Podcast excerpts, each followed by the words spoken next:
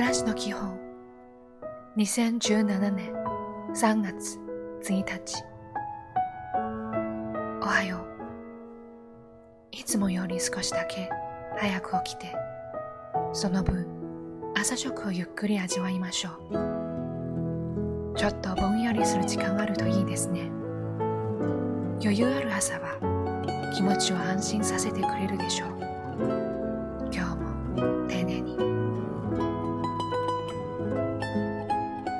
こんにちは背中を丸めず背筋を伸ばし胸を開いて姿勢を良くしましょう。お腹に力を入れてまっすぐに立ちます。それだけで気持ちがシャッキリします。今日も頑張りましょう。いい一日を。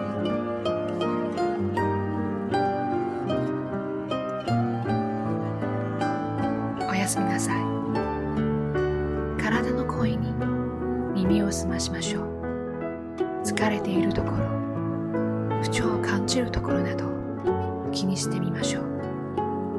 体の声を聞き入れると体は喜び元気を取り戻そうとしてくれるでしょう。